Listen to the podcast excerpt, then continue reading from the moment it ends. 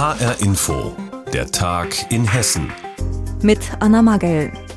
Ein Mann geht mit einem Messer auf seine Frau und seine Schwiegermutter los.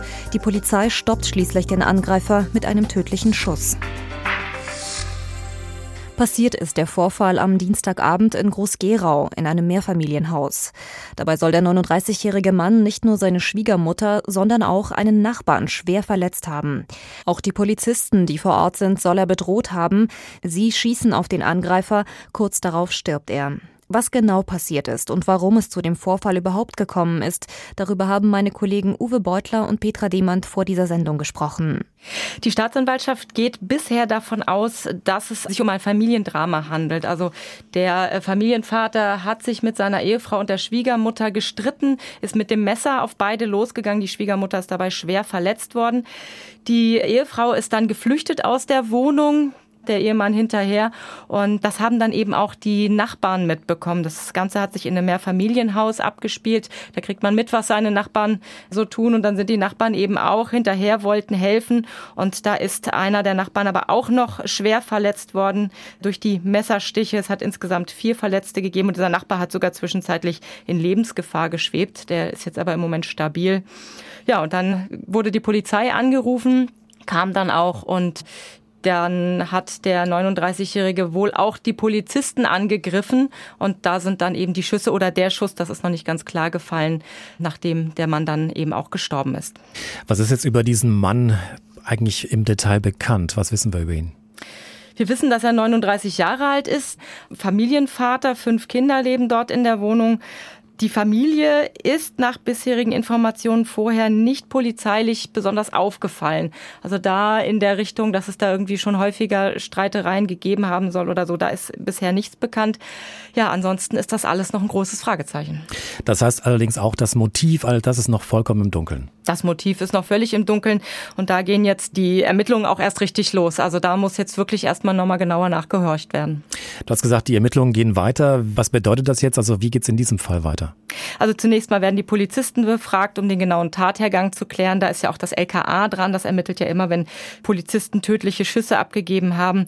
Die restlichen Beteiligten sind im Moment noch nicht vernehmungsfähig. Das soll im Laufe der Woche passieren. Und dann setzt da die Staatsanwaltschaft auch große Hoffnung auf die Leichen Leichenöffnung, die Obduktion, da wird dann sicher sein, wer geschossen hat und wie viele Schüsse überhaupt abgegeben worden sind und welcher davon tödlich war. Also das ganz genau. Ja, und die Kinder, die sind inzwischen auch in Obhut, da kümmert sich das Jugendamt drum. Sagt Petra Demand über den Polizeieinsatz in Groß-Gerau. Bei dem haben Beamte einen Angreifer erschossen. Der 39-jährige Mann hatte mit einem Messer mehrere Menschen attackiert. Schwer bewaffnete Taliban-Anhänger, panische Menschenmassen und Familien, die sich trennen müssen, um in Sicherheit zu gelangen. Solche Bilder gehen gerade aus Afghanistan um die Welt. Und diese Bilder gehen auch an jenen Menschen nicht vorbei, die selbst schon mal auf der Flucht waren und es inzwischen nach Deutschland geschafft haben. Doch viele von ihnen haben noch Verwandte und Freunde in ihren Heimatländern und der Gedanke an sie lässt die Geflüchteten nicht los. Sophia Luft hat zwei junge Menschen aus Hessen getroffen, die davon erzählen, wie es ist, das Schicksal von geliebten Menschen aus der Ferne hilflos verfolgen zu müssen. Baham und Sefzadeh klickt sich durch Bilder auf ihrem Tablet. Sie zeigen Szenen aus Afghanistan, schwer bewaffnete Anhänger der Taliban, die durch die Straßen in Kabul ziehen, Familien, die verzweifelt versuchen, zum Flughafen zu gelangen. Bilder wie diese machen die 22-Jährige sprachlos. Obwohl ich hier in Deutschland bin, obwohl ich hier in Sicherheit bin, bekomme ich aber ständig Bilder und Videos zu sehen, wie es dort vor Ort zugeht. Und das macht natürlich einen total traurig. Also mir fehlen die Worte, ich weiß gar nicht mehr, was ich dazu sagen kann. Die Jurastudentin ist in Griesheim aufgewachsen. Geboren wurde sie aber in Herat, Afghanistans zweitgrößter Stadt. Während der ersten Terrorherrschaft der Taliban fliehen ihre Eltern von dort. Damals war sie noch ein Kleinkind. Ich war eine von wenigen Tausenden von Menschen, die einfach nur das Glück hatte, dessen Eltern sich entschieden haben, Afghanistan zu verlassen. Aber was wäre, wenn ich dort geblieben wäre? Was, wenn meine Eltern sich entschieden hätten, in Afghanistan zu bleiben? Seit der Machtübernahme der Taliban innerhalb kürzester Zeit lässt sie dieser Gedanke nicht mehr los. Vor allem, weil sie gerade hautnah miterlebt, wie sich das Leben, besonders für Frauen in Afghanistan, jetzt wieder verändert. Noch immer leben ihr Onkel, ihre Tante und auch ihre Cousine in Herat. Die studiere dort eigentlich Jura. Doch daran sei jetzt nicht mehr zu denken. So gerne würde Baha ihrer Familie in Afghanistan helfen. Viel tun kann sie von hier aus aber nicht. Wenn ich ehrlich bin, habe ich auch ein gewisses Schuldgefühl. Und ich denke mir auch die ganze Zeit, ich hätte ja auch da sein können für die Menschen dort. Ist einem aber auch die Hände und die Füße ge gefesselt. Man weiß leider nichts, was man tun kann. Dieses Gefühl kennt auch Yasan al-Sharif. Der 22-Jährige lebt in Dillenburg und studiert Maschinenbau in Gießen. Mit 16 Jahren flieht er aus Syrien. Über die Türkei mit einem Schlauchboot nach Griechenland und dann weiter nach Deutschland. In Syrien muss er seine halbe Familie zurücklassen, seine Eltern und seine zwei kleinen Geschwister mit dem Wissen, dass dort Krieg herrscht und dass es dort für sie ganz und gar nicht sicher ist. Das war für mich, glaube ich, das schlimmste Gefühl, was ich bis jetzt erlebt habe. Weil ich mache mir jeden Tag Sorgen um die. Ich fühle mich schuldig, weil ich die unbedingt hierhin nachholen wollte. Hat aber nicht geklappt und äh, das ist schon sehr traurig, aber so ist halt leider manchmal. Bilder aus Afghanistan, die er derzeit täglich in den Medien sieht, lassen auch ihn wieder verstärkt an die eigene Geschichte zurückdenken. Das hat mich so berührt, weil ich muss dann direkt an meine Flucht, sag ich mal, denken. Wie das so ist, dachte ich mir, ist gar nicht so einfach und äh, ich habe nur gehofft, dass die jetzt aber auch äh, einen Weg finden, dieses Land zu verlassen. Auch für seine Familie in Syrien will er die Hoffnung nicht aufgeben, dass sie irgendwann ins sichere Deutschland nachkommen können. Denn erst dann, sagt er, könne er endlich wieder ruhig schlafen. Du bist hier in einem sicheren Land, aber trotzdem, der Familie geht es gar nicht so gut. Und ohne die Familie wäre ich gar nicht hier. Ich bin ja denen dankbar, dass ich jetzt hier leben kann. Aber trotzdem habe ich die meiner Meinung nach im Stich gelassen. Und dieses Gefühl verfolgt mir die ganze Zeit. Das ist äh, kein schönes Gefühl.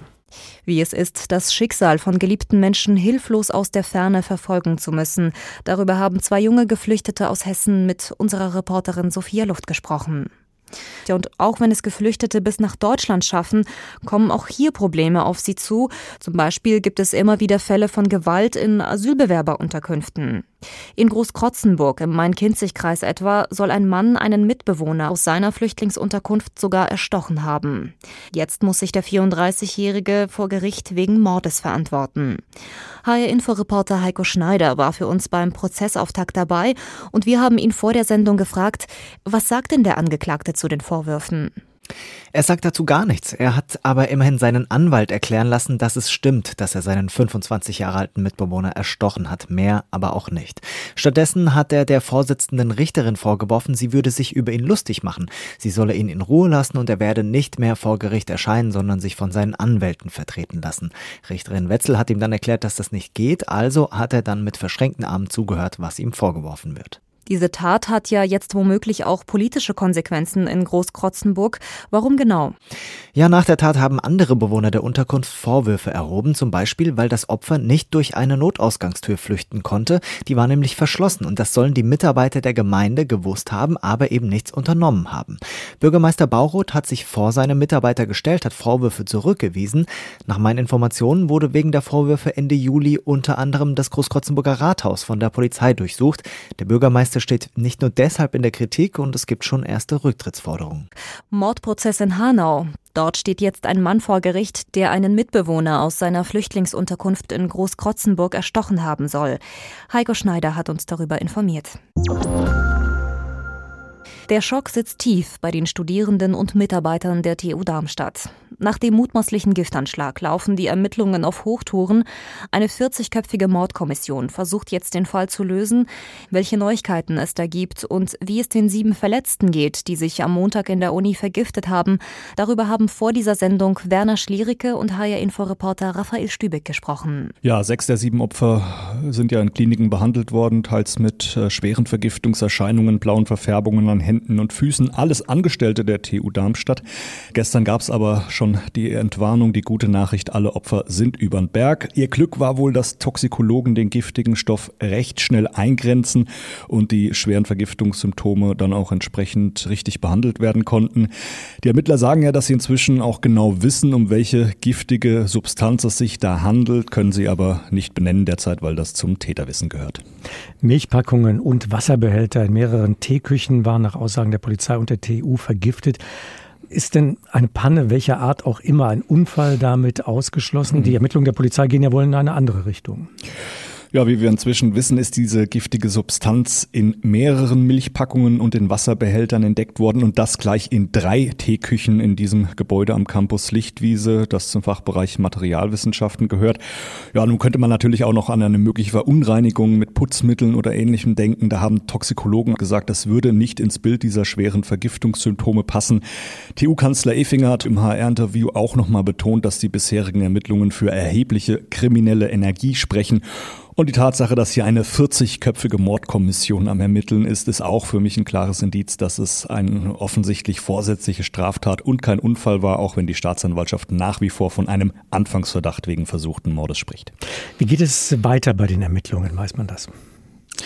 Also bis Stand gestern Abend gab es keinerlei Hinweise auf einen oder möglicherweise mehrere Tatverdächtige und auch nach wie vor großes Rätselraten, was hinter diesem offensichtlichen Giftanschlag stecken könnte. Die Suche nach einem Motiv, die umtreibt natürlich auch die 40-köpfige Soko und vor allem auch die Frage, wer hatte am vergangenen Wochenende Zugang zum Gebäude L201 am Campus Lichtwiese, beziehungsweise wie hat sich da jemand Zugang verschafft. Es ist leider eines der wenigen Gebäude am Campus, das noch kein elektronisches Chipsystem an den Türen hat. Das macht es in der Ermittlern natürlich nicht gerade leichter. Wie geht es denn den Studierenden und Mitarbeitern an der TU Darmstadt? Man könnte sich vorstellen, dass die zumindest verunsichert äh, sind oder sich auch latent bedroht fühlen. Hm, ja, absolut. Also der Schock sitzt an der TU Darmstadt natürlich nach wie vor sehr tief am betroffenen Fachbereich Materialwissenschaften. Hat es auch eine Versammlung gegeben. Rund 170 Beschäftigte und Studierende sind da dabei gewesen. Laut TU-Kanzler Effinger konnten über ihre Sorgen sprechen. Man ist gerade auch dabei, die Tatorte, also diese drei Teeküchen zu reinigen. Ich könnte mir trotzdem vorstellen, dass man um die erstmal einen großen Bogen macht, bis man vielleicht mehr zum Hintergrund dieser offensichtlichen Tat weiß. Die TU hatte gestern dann ja auch nochmal an alle Angehörigen den Appell gerichtet, nichts zu essen oder zu trinken, was in irgendwelchen Teeküchen in TU-Gebäuden in den vergangenen Tagen da gelagert war.